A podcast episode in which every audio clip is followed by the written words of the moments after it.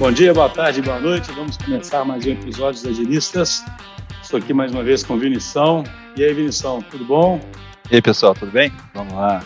Então, hoje nós estamos aqui com um episódio daqueles que eu acho super interessante, que é uma empresa contando como foi a sua jornada de transformação digital. É, a gente sabe que essa jornada de transformação digital envolve muita tecnologia, mas envolve, acima de tudo, uma mudança organizacional, uma mudança cultural muito forte, que é justamente aí o tema principal aqui né, do nosso podcast sempre, que é o agilismo. Né? A gente acredita profundamente que o agilismo é uma base fundamental para que as empresas prosperem na era aí da transformação digital. E hoje nós vamos falar da Americanas, e o nosso convidado, que vai se apresentar em instantes, ele vai explicar para a gente exatamente né, como ele tem feito isso na Americanas. Lembrando que Americanas é uma coisa extremamente complexa, então ele vai explicar direitinho em qual área né, que ele está fazendo isso na Americanas. Então, queria introduzir Cláudio Barbosa. Tudo bem, Cláudio? Bom dia, boa tarde, boa noite, plagiando vocês aí. Tudo bem? Tudo em ordem? Bom, sou Cláudio. Eu estou aqui só para colocar na posição mesmo onde eu estou dentro da Americanas, que é um universo gigantesco. A gente aqui cuida da frente do marketplace, principalmente do 3P. Somos responsáveis por três produtos aqui, que é o portal do seller, o aplicativo do seller e a API de integrações. Uhum. Então aqui a gente está falando de em pessoas, pelo menos 120 pessoas. Aqui. Tá? Cláudio, só um negócio, eu queria até que você explica mais para o nosso público exatamente o que é o 3P, o que é o seller, mas só um pouquinho antes disso,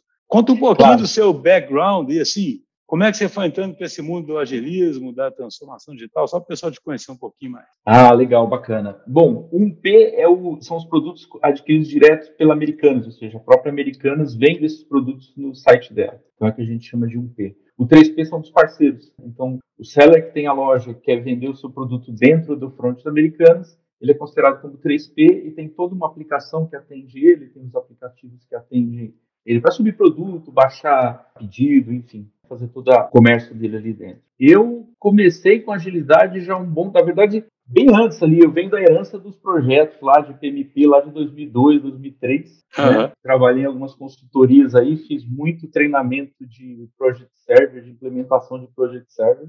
Lá atrás eu vim sempre acompanhando essa evolução de gestão de projetos, mais engessados aí, mas para mim é um background muito grande. Enfim, trabalhei com algumas consultorias nesse respeito.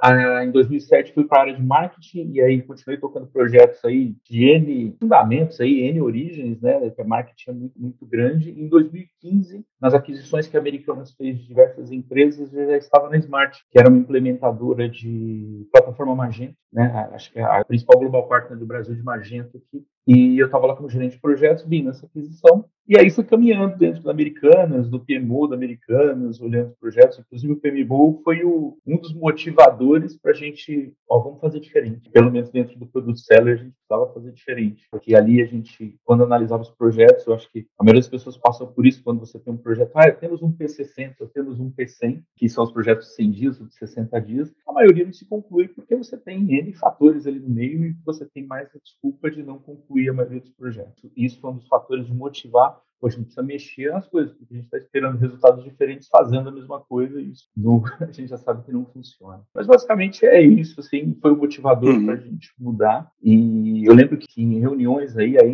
foi muito importante patrocínio para isso. Ele tem um diretor ativo lá que é o Valmir, que conversou comigo e falou: a AMI tá nadando de braçada com o Squad. Eu falei, pô, mas a AMI, eu pensei comigo, né? A AMI é nova. Né? Eles já começaram novos, a gente tem um legado de sistemas aqui, a gente tem um monolito grande, pô, não é?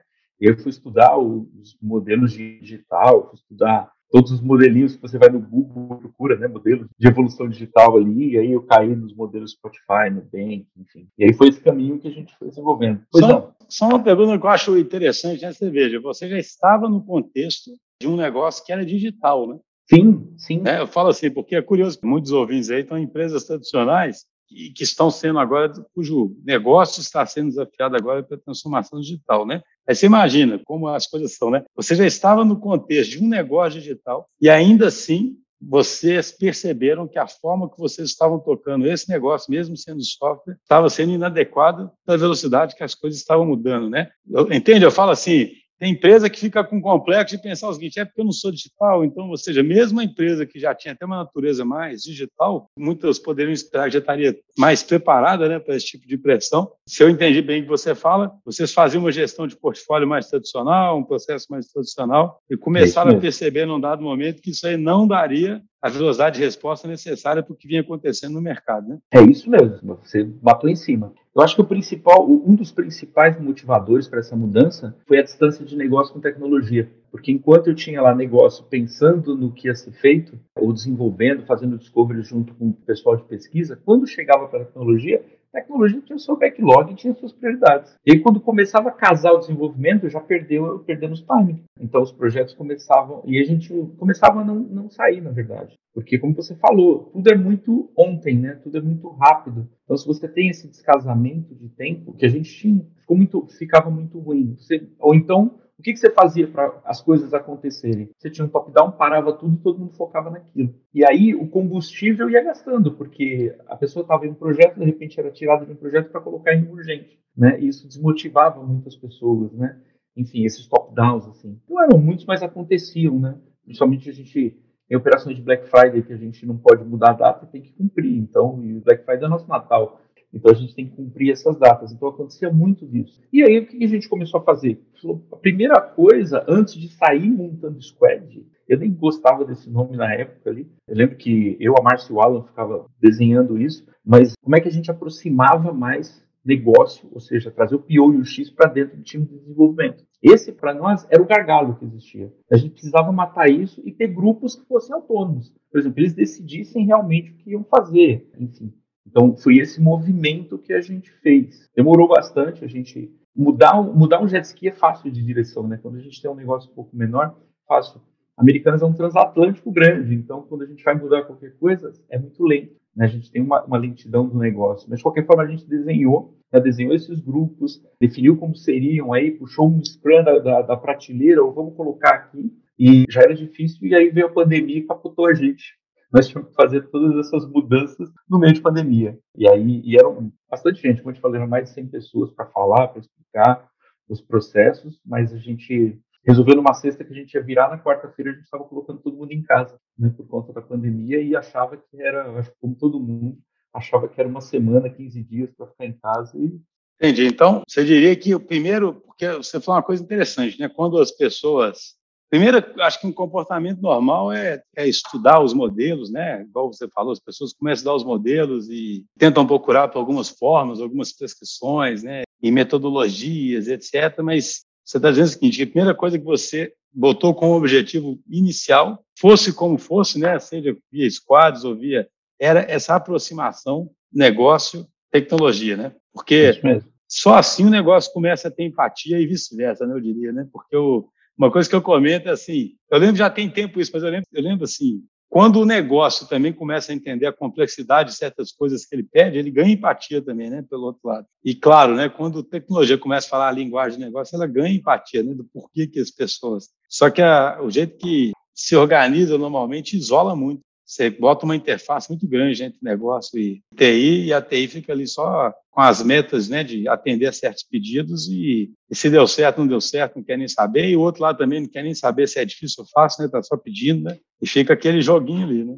É verdade. Inclusive, por exemplo, a própria área de negócios aí. Eu vou, eu vou falar de negócio, mas a gente sabe que é o PO que está à frente disso, está fazendo levantamento de requisitos. Ele não sabe responder todas as questões técnicas. E para, em um determinado momento ali que ele precisa fazer um discovery, ou estar tá junto com uma pessoa que puxa um determinado assunto, ele precisa de alguém técnico para apoiar ele. E nunca tinha. Ele nunca podia pegar um desenvolvedor, um tech lead, ou vamos comigo em uma reunião tal para a gente conversar. Sim. Nunca é muito tempo, lógico, mas era mais difícil. Hoje não. Hoje eles se entendem ali porque eles estão realmente integrados com isso. Então, o que eu acredito que a gente seguiu o modelo que todo mundo faz, de seguir com squad, tribo, mas a gente começou a entender que e, e, trouxe o Scrum lá e colocou na caixinha, né, para botar para rodar. Só que assim, no nosso time, a gente não tinha todas as peças para preencher as lacunas que precisavam. Então, por exemplo, eu não tinha PO suficiente para tocar por exemplo, tinha aquele problema, o PO tocando duas squads, por exemplo, ou três squads, um X uhum. que estava atendendo duas, aquele grupo de QA que é, é mínimo ali, não consegue olhar para todo mundo naquele momento, e aí isso começou a virar um baita problemão para a gente. Porque a gente trouxe o Scrum quadrado da prateleira, implementou, e aí tinham pessoas que ficavam, sei lá, a manhã inteira em daily, por exemplo, que tinha que acompanhar tudo, e isso foi gerando um baita problema para a gente, até os planejamentos foram gerando um baita problema. E aí foi o momento da gente pegar, peraí, esquece o by book, vamos começar a mexer nas coisas aqui. Aí a gente começou a mudar uma série de cerimônias e adaptar ao que a gente fazia no dia a dia, o que ficava melhor para a gente no dia a dia. E essas adaptações a gente foi fazendo várias vezes. Eu brinco que a gente não faz o Scrum, a gente faz qualquer coisa aqui que se parece, que lembra pelos nomes do Scrum, mas não, efetivamente a gente não usa ele, a gente muda muito porque o nosso próprio dia a dia foi forçando isso, a gente foi adaptando da melhor forma para atender as nossas necessidades aqui. Mas eu acho que isso não é nenhuma exclusividade nossa. Ah, esse movimento, né? Você, tá, você, falou que o primeiro passo foi essa aproximação, né? Que já é algo complexo de acontecer, mas foi um movimento, desde o início do episódio, você falou que falaria da sua área, né, da área que você está contido aí. Mas esse foi um movimento que a Americanas todo começou a fazer, nasceu aí com vocês. Como é que foi a influência, de onde veio a influência para que isso acontecesse? Como é que foi esse movimento do ponto de vista estrutural aí da Americanas? Boa pergunta, Vinícius. Ele foi startado aqui dentro do Marketplace, dentro da diretoria do Valmir, com a solicitação dele. Outras áreas têm os seus movimentos de agilidade. Por exemplo, o que eu posso te falar? A gente, como agilista aqui dentro, tem contato com outros agilistas da companhia que também façam a mesma coisa. Mas tem áreas aqui que tem o desenvolvimento padrão. Ele segue um movimento padrão aí de projetos e por aí vai. No nosso caso, o que, aconteceu? Aconteceu que a gente percebeu que a gente tinha um gap violento de entrega de projetos. E a gente resolveu fazer isso. Mas foi estruturalmente nesse pilar aqui esse grupo que eu comentei aqui de marketplace. Toda essa iniciativa que eu estou comentando aqui é em cima desse grupo. Agora, para você ter uma ideia, isso foi a gente começou em 2020. A gente começou a desenhar em 2019, no finalzinho de 2019, depois da Black Friday, e 2020 a gente colocou para rodar. Agora a gente está fazendo uma experiência de uma área que é totalmente fora da nossa, mas tem trabalhos que são diretamente com o Squared. Então a gente está adaptando esse modelo com o pessoal que não trabalha desse jeito, para a gente tentar sincronizar pelo menos as demandas. Né? Então é um trabalho muito cirúrgico aqui do nosso lado, de querer acertar o máximo possível. Lógico, a gente promove aí, vamos tentar as coisas e refazer. E se não deu certo, tudo bem, vamos em frente. Mas nesse caso, a gente está sendo o mais cirúrgico possível, porque é uma área muito focada com atendimento do seller, atendimento do cliente direto. Então, como eles precisam de demandas para dentro do portal, essa integração de squad de suporte que eu tenho, junto com esse time de atendimento, é muito importante. E a gente já está percebendo um descasamento de interesse, igual aconteceu no passado com o negócio de tecnologia, e agora a gente está querendo mitigar esse problema aí, diminuindo esse atrito entre as duas e colocando em cerimônias semelhantes, em processos semelhantes aqui dentro. Então é só desse pilar mesmo que eu estou falando. É, né? curioso, né? Porque assim, eu imagino que a competição é brutal, né? Essa competição de marketplace, porque, é. né, assim, é muito, acho curioso, né? Porque de um lado vocês têm que conquistar o cliente, do outro lado tem que conquistar o seller também, né? Para poder ser a plataforma de escolha, né? A plataforma, que a, plataforma ela depende, né? Dos dois lados, né? Você tem que ter muito cliente para ter muito seller, e tem que ter muito seller para ter muito cliente, né? E tem que fazer essa Sim. roda girar, né? né? Os diretrizes que a gente tem aqui é ter, quanto mais seller você tem, mais produtos você tem. Né? Uhum. Né? Então isso é um grande motivador para a gente. Só que ao mesmo tempo a gente precisa garantir a qualidade desses produtos, obviamente, né? Não dá para misturar a marca com produtos que são falsificados, alguma coisa desse tipo, a gente não pode fazer hipótese nenhuma. E a gente tem que dar a experiência para o seller de ser o mais simples possível esse processo, né? Então tem sellers que já são extremamente maduros, com RPs parrudos aí, que a gente passa os APIs de integração, segue. Agora tem o seller não, o seller pequenininho, que a gente precisa ajudar também. Então tem o que geralmente só tem um celular para fazer operação, né? A gente precisa ter um aplicativo bom que atenda esse seller pequenininho também. E esse canal que eu comentei é o canal que faz mediação com o cliente, com o cliente final e o seller. Então, você vê a importância desse sistema e dessas integrações que a gente vem desenvolvendo. Mas é verdade, a gente tem que rebolar aqui do nosso lado aqui, com uma série de, de métricas, de, de, de sellers reclamando, ah, o app precisa melhorar isso, a gente vai lá ter um time para estudar isso trazer as demandas, ou vamos ver, vamos pensar, fazer pesquisa direto com o seller, entrevista, um processo interessante, divertido. É, o, o você falou desse primeiro movimento que foi feito aí de aproximação, mas eu, assim, na minha visão, esse tipo de movimento ele é importante para dar o pontapé inicial, mas ele é difícil sustentar se você não amarra isso estruturalmente, assim, né? O que foram os passos seguintes? Que tipo de estrutura que vocês criaram? Igual você falou antes aí, vocês têm o modelo seus, né? Vocês se inspiraram em outros ali, Mas o que, que, são as questões marcantes da estrutura que vocês foram criando aí? Quais foram os passos seguintes em relação a essa, esse movimento de aproximação que você falou antes aí? Vamos lá. Depois que a gente montou isso começou a mexer nas estruturas aí de Scrum, né, a gente percebeu o seguinte, que a gente tinha algumas pessoas que a gente, por ingenuidade da nossa parte mesmo, a gente não tinha definido muito bem os papéis dela, sabe? Tipo, por exemplo, aquele coordenador de TI que não é técnico. A gente ficou meio que, putz, como é que a gente vai fazer com esse cara agora dentro? E a gente tentou encaixá-lo de várias formas em, algumas, em alguns modelos. O fato é que a gente teve perda nesse sentido. Teve desenvolvedor que não se adaptou, enfim, não queria trabalhar desse jeito, acabou saindo. E aí, dentro de. Quando a gente olhava, que a gente, pô, nesse processo de agilidade que a gente tem pilares aí, por exemplo, de produto, de tecnologia, governança, de pessoas, Aí ficou muito fácil para a gente resolver que pessoas que a gente tinha que dar o maior foco. Se as pessoas não estivessem felizes com a gente aqui, não ia dar certo, não ia funcionar. A gente precisava trazer todo mundo para unir com isso. Pô, e como é que faz isso? É difícil pra caramba. Eu não tenho uma receita mágica de vamos engajar, né? É difícil isso. Mas o que, que a gente começou a fazer? A gente percebeu que o rastro de pólvora de uma pessoa insatisfeita é muito grande em grupos menores. Isso vai, por mais que você seja legal, bacana com todo mundo, qualquer coisa que é ruim e que a pessoa não gosta, ela pode alastrar para um pensamento que tende a ser igual e aí é um, é um, processo bem complicado. Mas a gente começou a olhar mais as pessoas para ganhar confiança, né? Assim, ganhar confiança no bom sentido. Porque quando eu vim para esse grupo, a primeira proposta foi montar um time de agilistas aqui que fosse isento de interesses de negócio e interesses de tecnologia. Falei, ó, a gente precisa ser a Suíça do negócio, eu preciso ser isento e eu preciso falar para cá e falar para cá com o mesmo peso e ser o contraponto o tempo todo. E aí a primeira coisa que a gente começou a fazer nessas mudanças é mudar o foco da retrospectiva que a gente tinha. Antes a gente tinha retrospectiva como muita gente tem aí, né? Inclusive tem um episódio legal do Paulo Carvalho com vocês aí, eu acho bem legal. É, o objetivo que a gente tinha de retrospectiva era falar do, do que foi entregue, como foi entregue, né? O que foi legal, o que não foi. E isso não era suficiente para a gente, para olhar para as pessoas. Isso não foi suficiente.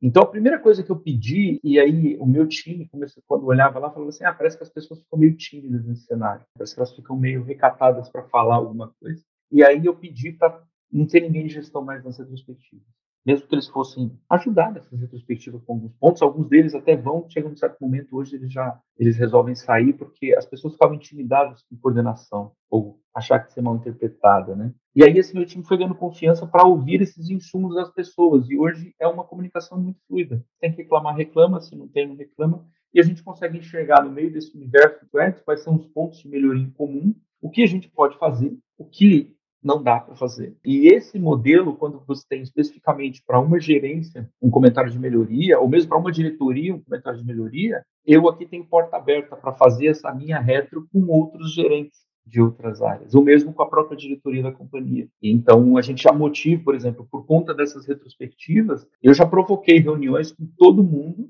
várias reuniões com diretoria RH para tratar de alguns temas que as pessoas queriam esclarecimento. Então, a gente consegue puxar isso. É muito próximo isso, quando eles sabem que quando eles falam na retrospectiva, tem voz, eles começam a ter voz, isso é muito legal para o grupo. Sim. Né? Não, muito interessante, você falou, até, até lembrando aqui, para quem, esse episódio que você comentou é o 114 sobre retrospectivas, né? Eu achei muito interessante o que você comentou, porque assim, às vezes as pessoas procuram uma mágica como solução, né? E no fundo a gente precisa fazer organizações que são capazes de aprender. E aí o, o poder da retrospectiva é tanto em unir as pessoas, quando você falou em ganhar confiança, né? Você começa a estabelecer vínculos mais fortes ali, né, de confiança entre as pessoas. A tal da segurança psicológica, que tanto se fala, né, começa a acontecer ali na prática mesmo, né, porque as pessoas têm voz. Então, vira um instrumento tanto de team building, de coesão do time e de aprendizado do próprio time, mas um instrumento, pelo que você falou, no caso seus também, era usado muito para levar esse conhecimento para a organização, para fazer mudanças né, na organização a partir do que acontecia naquele universo. Eu acho isso interessante porque a gente, outro dia, falou aqui, acho que fez um episódio, um enzima, não sei se eu pensamento mágico. Pessoas querem uma receita, não querem fugir dessa realidade aí, que não é ruim, não, é legal, mas que é o quê? Nós vamos aprendendo, retrospectiva e retrospectiva, vamos mudando, né? E não Sim. assim, eu vou partir com um modelinho tal, vou fazer isso e é só executar, né? Esse é o tipo, o próprio pensamento não agilista, sabe? Por isso que eu sempre digo que você vira, fica ágil sendo ágil, né? Sim, é verdade, é verdade. Eu acho que ágil não tem um by the book, né? Que hoje o, o mundo está muito louco por aí, tem de soluções de agilidade, é um kart violento. Mas você falou muito bem, você se torna ágil sendo ágil. ágil para mim é igual ser saudável, sabe? Tipo, você vai, né? Você simplesmente vai sendo ágil, né? É a mesma coisa, você é saudável ou não é saudável, enfim, né? Você segue, você segue isso.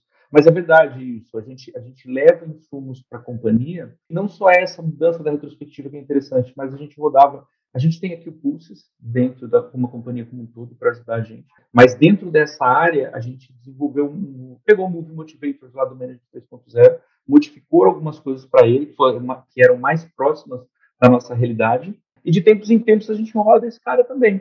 E ele traz muitos insumos para a gente, até para mostrar o quanto, por exemplo, uma coisa que foi legal, quanto o PO se sente operacional. E a gente gostaria dele mais estratégico, sabe? Então, esses sentimentos intrínsecos que a gente não consegue pegar isso muito bem, né? Mas a gente conseguiu, de alguma forma, tabular isso em determinados momentos. E, oh, peraí, isso aqui não é o que a gente quer. Mas é uma coisa muito intrínseca, né? Muito dentro da pessoa. Então, a gente rodou isso até, por exemplo, pô, as pessoas, logo no começo, quando a gente foi implementar esse modelo, antes da pandemia, a gente fez uma série de dinâmicas, inclusive o Move Motivators, e a gente tinha muito curiosidade meta como principal da maioria dos devs. Falei, pô, isso é legal pra gente. E isso vai mudando com o tempo, é muito interessante, porque a cada três, quatro meses que você roda, muda. Os objetivos intrínsecos vão mudando das pessoas, né? E a gente tem que mudar junto. Porque se a gente não muda junto, de alguma forma, as pessoas começam a ficar insatisfeitas. Né? A gente olha muito para a pessoa aqui dentro mesmo, porque a gente sabe que é a mola que move nosso parquinho. Você tinha falado né, sobre esse primeiro ponto da aproximação, aí você seguiu com esse segundo momento, né? Você disse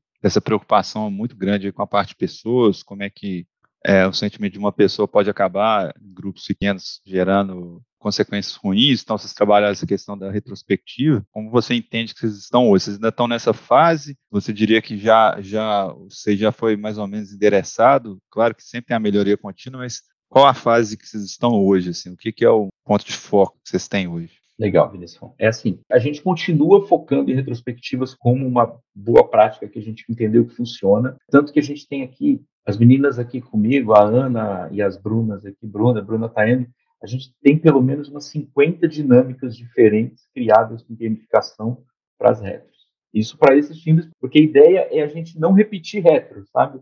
As meninas vão criando coisas diferentes, elas têm duas, três cartas na manga, que às vezes chega na retro e a retro você pensa uma coisa, mas você vê um quebra-gelo que o clima não está muito legal, putz, não teve uma entrega boa, teve um quebra-pau, alguma coisa assim elas têm que mudar na hora ali essa aplicação da retro, até para entender, até para não falar de trabalho. Às vezes é saudável também, pessoal. Vamos ver como é que estão as pessoas, né? Há um tempo atrás teve, teve um movimento desse com um time aqui que foi bem legal. Não se falou de trabalho, só se falou de diferenças que eles tiveram lá e foi muito bacana. E hoje solucionado isso. Hoje a gente entende que a gente precisa mudar de novo. Eu acho que a gente sempre vai mudar isso. Eu não tenho uma, sendo muito honesto para vocês, eu não acho que a gente vai ter seis meses de sossego, sabe? Tipo, ufa, vamos ficar assim, não porque a gente se acomoda. E a gente percebe que a gente precisa mudar muito. Então, por exemplo, as próprias cerimônias. Ah, tem, tem, uma coisa interessante também. Eu falei de retro, mas tem uma coisa que eu acho interessante falar, que são as reviews que a gente mudou também. Porque como a gente desenvolve para o seller, hum. existe, uma, existe uma linha de atendimento ao cliente, por exemplo, que é um outro departamento,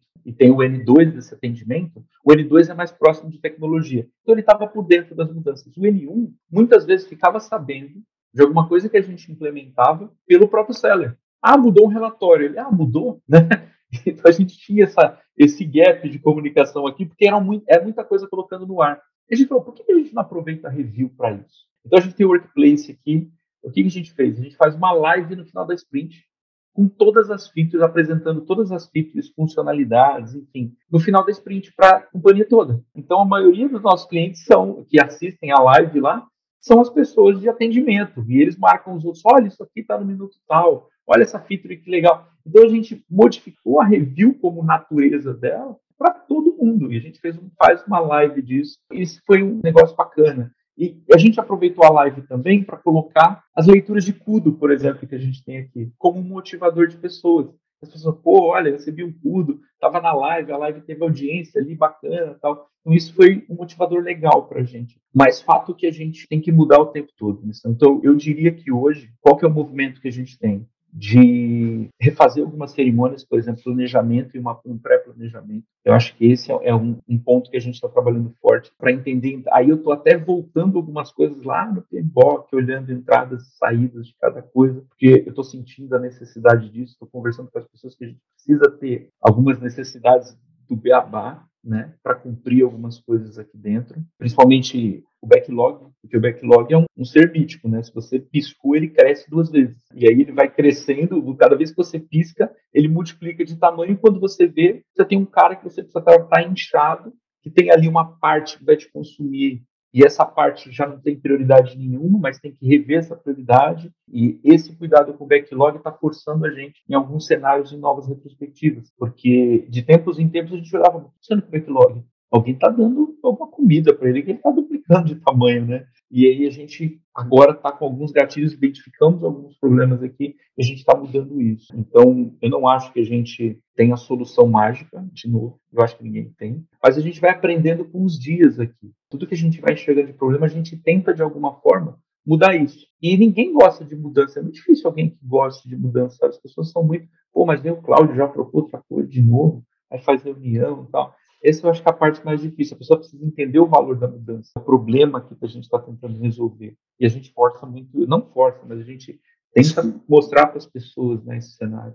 Agora, Cláudio, um, um, assunto que a gente não tocou ainda que eu acho interessante, assim, como é que você tem conseguido provar para a organização que a estrutura está evoluindo, que você de fato está alcançando progresso, que todo o investimento porque sempre haverá os céticos que, eu sempre brinco, né? qualquer momento, qualquer tropeço, alguém fala, Tá vendo? Para que, que inventa essa moda? Podia fazer do jeito, né? Eu sempre brinco, compara com alguma coisa que não existe, nunca funcionou, mas compara, né? É então, assim, um, uma coisa importante, tem até o modelo do Scrum, que é o IBM, tem modelos que são assim, como é que você prova, como é que você faz para deixar claro para a organização e até mesmo para os times perseguirem geração de valor que aquilo está dando certo, entendeu? Até porque você disse, o pessoal adora encher o backlog de feature, não quer dizer que aquilo ali está orientado a valor. Aí o time também não tem espaço para poder fazer medição. Como é que vocês têm lidado com isso aí? Isso é um bom ponto. A gente tem que se provar todo dia. A verdade é essa, né? A gente tem que caminhar todo dia com entregas. A gente tem um relacionamento bom com as outras áreas. E as demandas de outras áreas, principalmente as features mais desejadas pelos próprios sellers, a gente dá uma previsibilidade já de entrega e tenta cumprir ela no máximo possível, ou então um modelo que atenda naquele determinado ponto de maneira incremental e depois a gente vai melhorando. Só essa mudança já de não entregar tudo de uma vez, mas entregando parcial e melhorando, isso já deu uma outra característica de, pô, o pessoal está trabalhando para caramba, lá está entregando coisas, né? E eu sempre falo, ótimo inimigo do bom aqui dentro. E não necessariamente uma coisa que a gente desenhou hoje pode ser que a gente vá usar tudo. Então a gente vem no modelo incremental e vem fazendo muita entrega, sabe? É um ponto que as pessoas enxergam que a gente entrega bastante. Se eu falar para você, ah, mas qual é a métrica que você usa, Cláudio? Eu não tenho uma métrica cravada aqui, ah, eu uso burn down, eu uso. Não. Eu me preocupo muito com a cadência das squads. Isso que eu olho mais. Então eu não comparo squads, mas eu olho a cadência dela ela tem uma quantidade lá de features que elas entregam. Se tem qualquer oscilação para cima e para baixo, vou conversar para entender. Pô, pessoal, está acontecendo alguma coisa aí, precisando de ajuda. Então é mais nesse sentido. Mas a gente tem, lógico, a gente tem as nossas metas de coisas que a gente precisa cumprir ou de projetos muito grandes do quais a gente faz parte e a gente precisa entregar. O fato é que antes a gente não entregava e agora a gente entrega, às vezes parcial e às vezes completo, mas a gente entrega. Né? Então, essa é a grande diferença. Agora, para vocês assim, entregar, ó, tá aqui um relatório que comprova isso? Não. As minhas métricas aqui são muito baseadas mesmo, por exemplo, de, de performance de time, são muito baseadas na cadência, sabe? Sim. E a gente, a gente não tem um nível, eu não tenho um nível de maturidade, por exemplo, ainda, do crescimento, sabe? Da evolução. Não, eu, eu mantenho a cadência, vou olhar a cadência, e depois disso que eu começo, eu tenho um squad com um nível de maturidade um pouquinho diferente que outra, e eu já começo a pensar em outras coisas, né? Nesse sentido. Mas eu não tenho grandes gráficos ou grandes relatórios de métricas com relação a isso. Sim. Pra, não, pra mas isso é muito interessante, né, Cláudio? Eu falo assim, a cadência diminui a ansiedade do negócio. Porque você está sempre integrando com consistência, isso é. já automaticamente permite que o negócio se planeje. Sabe? Sim. Você sabe que, só para um ponto interessante, uma das métricas que eu uso pode parecer maluquice, mas era o tempo de review, tempo de live de review, sabe? Que eu olhava para o tempo de live review e falava assim, pô, ele tá com uma hora e quarenta, duas horas de live, legal. Putz, só deu uma hora, que estranho, né? Deixa eu rever alguns pontos. Então você vê, é uma métrica que maluca, né? Que você olha pelo tempo de uma review, né, de uma live da companhia que fala, hum, peraí, tem uma coisa errada aqui. Então, você tem uma ideia como trata as coisas, né? as métricas, assim. Mas isso, esse é um ponto que a gente precisa amadurecer. Só que a minha preocupação nem é tanto essa, sabe? A minha preocupação é fazer com que as coisas funcionem da melhor maneira. Então, tipo, por exemplo, quando sempre que a gente teve esse problema que quando a gente fala de métrica, quando a gente fala, oh, você precisa pontuar as coisas, as pessoas criaram um fantasma de comparação. Hum, eu preciso pontuar igual o outro, porque senão ele, eu, ele vai ser melhor que eu. Ou eu, você, eu trabalho pra caramba, mas ele tem uma métrica maior, uma pontuação maior. Isso é um fantasma que a gente teve que derrubar aqui, de não comparação por pontuação, sabe? Tipo, então é bem difícil. Eu não sei se a gente olha muito para a pessoa nesse nível de preocupação, né? Mas nós tivemos. É, não, mas eu, eu, até quis dizer, não tanto as métricas de produtividade, não, porque isso é um assunto árido mesmo, né? Se tentar comparar a produtividade de times, de pessoas. Eu falo até as métricas do valor gerado, sabe? Pela, né, assim, você tem vários times, né? E eles estão porque eu brinco assim, um cenário comum nas organizações é algum dia alguém acordar mal-humorado e falar o seguinte: Poxa, mas nós gastamos dinheiro com o quê? Vocês estão gastando muito dinheiro. idealmente, essa pergunta deveria ser facilmente respondida, porque o negócio está junto com a TI, está tá priorizando junto, e isso está mexendo em indicadores de negócio, então essa pergunta devia ser claramente respondida pelo que está acontecendo, entende? Só que o caminho para chegar nisso é um caminho difícil. É verdade. Porque você tem que começar a medir uma série de coisas, você tem que orientar, então era mais no sentido, porque esse, isso que você falou é muito importante, eu concordo muito que quando você começa a tentar botar a métrica de produtividade, você causa uma série de incentivos muito ruins ali, então você tem outras formas, né? Se eu entendi bem o que você disse, a gente tem outras formas de observar se aqueles times estão consistentes e entregando bem, do ponto de vista de produtividade e qualidade. Agora, posto que eles estão, ainda tem uma pergunta: eles estão entregando o que gera valor para o negócio? Né, que é a pergunta super importante também. Né? Sim, sim, é verdade. A gente foca e é difícil, senão, como você falou bem, não é fácil. Porque, por exemplo, quando a gente tem um backlog que começa a crescer monstruosamente, o valor se perde ali no meio das coisas. Tem um monte de feature e se perde, e o valor muda de momentos em momentos, porque se você não entregou na determinada data, aquilo lá já perdeu o valor. A gente tenta ao máximo focar nisso, tanto que talvez um dos motivos que o nosso backlog fica para trás de alguma coisa seja nesse sentido. É visível, assim, a, a comparação dos tempos, assim, das nossas entregas com relação a isso. É bem visível. Mas gente, acho que a gente tem lição ainda para aprender, sabe? A gente tem muita coisa aqui do nosso lado para muito mato alto para carpir, sabe? Sim, sim. É um processo contínuo. Sim, Ô, Cláudio, é nós estamos chegando aqui no, no final, cara, passa muito rápido o tempo. Eu achei muito interessante, né, cara, assim, a prova de que você de que é um ágil na veia mesmo é justamente porque o que você mais salientou aí foi o quê, né? Botar as pessoas no jogo, né? Aquele foco nas pessoas e ouvir as pessoas, que é o foco ali nas redes, né? Extrair das próprias pessoas ali o que tem que ser feito e atuar como um facilitador para que isso aconteça na estrutura como um todo. Então, acho que essa é uma é aquilo que a gente falou no começo, né? Não existe uma, uma receita de bolo, mas existe um princípio muito importante que eu acho que é o que vocês estão seguindo aí, que é esse, né, de botar as pessoas no centro da transformação e, de fato, criar times que aprendam e que são capazes de fazer com que aquele aprendizado influencie a estrutura da organização para ir continuamente evoluindo, né? Obrigado aí pela presença, viu, Cláudio? Imagina, eu que agradeço o convite e a oportunidade. Eu espero que tenha contribuído aí com os meus 25 centavos nesse assunto. Como eu falei no começo, eu não tenho, eu não acho que alguém tem uma solução mas eu gosto de falar dos problemas que a gente passou. E eu acho que os problemas que a gente passou pode dar insumos para as pessoas que estão, pelo menos, tendo problemas semelhantes, falar, hum, talvez, talvez seja um caminho bom para a gente seguir. Então a gente não tem uma receita de bolo, mas a gente tem algumas lições aprendidas que a gente pode compartilhar. Mas muito obrigado. Exatamente. Vamos obrigado. compartilhando isso, esperando que estejamos inspirando né, os agilistas. Benção, muito obrigado aí, grande abraço. Valeu, pessoal. Obrigado aí, viu, Cláudio? Prazerão.